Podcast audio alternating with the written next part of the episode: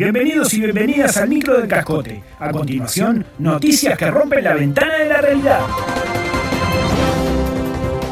Isaac Alfi se tatuó ajustar.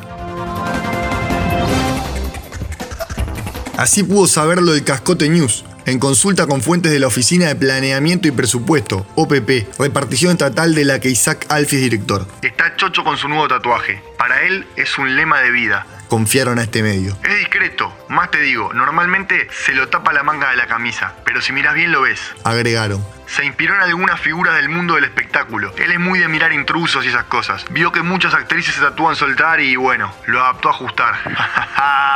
Pillo complementaron. El Cajote News intentó averiguar qué otros tatuajes luce el cuerpo del economista, sin éxito. Aunque quienes lo divisaron en algunas exclusivas playas del este uruguayo juran que su piel está decorada con un coqueto león, con motivos aurioscuros en toda su espalda. Sabía es la afiliación peñarolense del Colorado, su simpatía por el elenco de las 11 estrellas. ¿Se animará una sesión de fotos hot con el Cajote News? La invitación está cursada. En el ámbito alcohólico festivo, Protocolo para la Noche de la Nostalgia recomienda que los DJs eviten pasar cachete con cachete, pechito con pechito y ombligo con ombligo.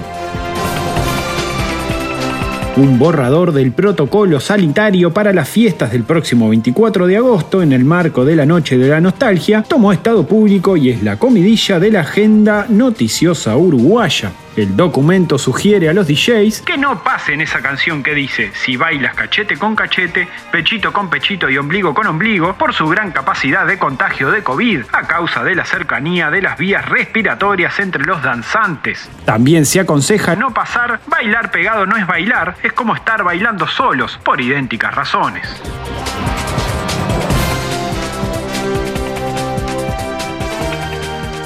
Esto fue todo por hoy, todo por hoy. Hasta la próxima edición del Micro del Cascote.